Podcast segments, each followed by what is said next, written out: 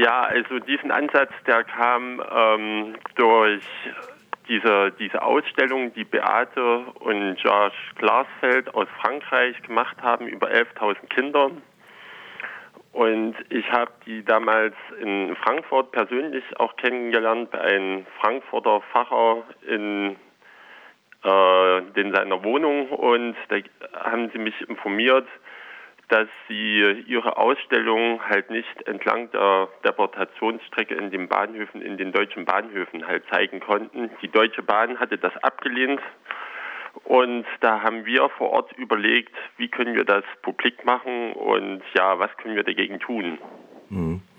Jetzt sind das ja nicht nur Jugendliche aus der Region, äh, sondern das ist ein internationales ähm, Jugendcamp über den Sommer.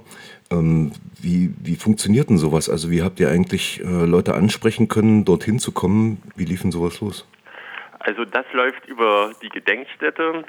Es gibt äh, verschiedene Organisationen wie Aktion Sühnezeichen, Service Civil International und da können äh, sich Jugendliche meist aus der ganzen Welt ähm, sozusagen, können die an Workcamps, diese Organisationen veranstalten, teilnehmen und ähm, und wir als äh, Organisation, die den Gedenkweg Buchenwaldbahn äh, initiiert haben, bieten halt das als Arbeitsgruppe an oder als mögliche Arbeit.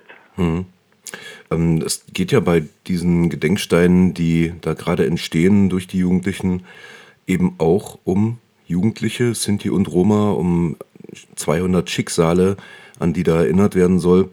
Ähm, was ist denn dir so oder euch jetzt eigentlich auch so begegnet an, ich stelle mir das auch, naja, das ist ja auch eine emotionale Erkennen, geht ja da nicht um handwerkliche Fähigkeiten, sondern eigentlich eher um emotionalen Zugang zu einem Thema, was weitgehend in den Geschichtsbüchern verschwunden ist. Äh, wie funktioniert denn das im Alltag? Also diese Annäherung? Ja, also wir haben halt von der Gedenkstätte die Deportationslisten bekommen und ähm, haben dann in Flusssteine die Namen dieser Kinder eingemeißelt. Und es ist halt so gedacht, dass jeder, der halt interessiert ist, einen Stein für ein deportiertes Kind zu, zu machen, so eine Patenschaft über, über den Stein übernimmt und dann auch noch recherchiert, ähm, was gibt es noch für Informationen über das Kind oder den Jugendlichen. Und ähm, da ist noch relativ viel. Es gibt es zum Beispiel auch Bilder noch. Und wir haben zum Beispiel auch noch drei Bilder von Kindern, die auf diesem Transport am, 6, äh, am 25. September 1944 waren, der halt vom Buchenwald nach Auschwitz ging. Und äh, durch die Recherchen sind jetzt sogar noch Bilder auch aufgetaucht und es ist noch einiges recherchiert worden. Mhm. Ähm, wird das auch über, die, über den Ort sozusagen Buchenwald, beziehungsweise eben genau diesen Weg äh, hinaus bekannt werden? Also gibt es noch einen Plan, diese Schicksale auch anderweitig zugänglich zu machen? Ja, natürlich. Ähm, wir vor Ort haben natürlich nur begrenzte Möglichkeiten. Also ich komme aus Weimar aus der Gerberstraße. Das ist ein Kultur- und Wohnprojekt. Und, aber da bauen wir halt auch auf die Gedenkstätte Buchenwald. Hm. Jetzt am Wochenende ähm, gibt es ja so eine Art auch, ähm, Leute können dazukommen, können sich das auch, also werden sozusagen eingeladen, sich das auch anzusehen, äh, nehmen das Weimarer wahr. Wie funktioniert denn das eigentlich vor Ort? Also es war ja öfter schon mal Thema, so ähm, lange Zeit ist ja auch diese Bahnstrecke, die ist ja in den 50er Jahren schon abgerissen worden, ähm, war bei den Weimarern gar nicht mehr wirklich präsent.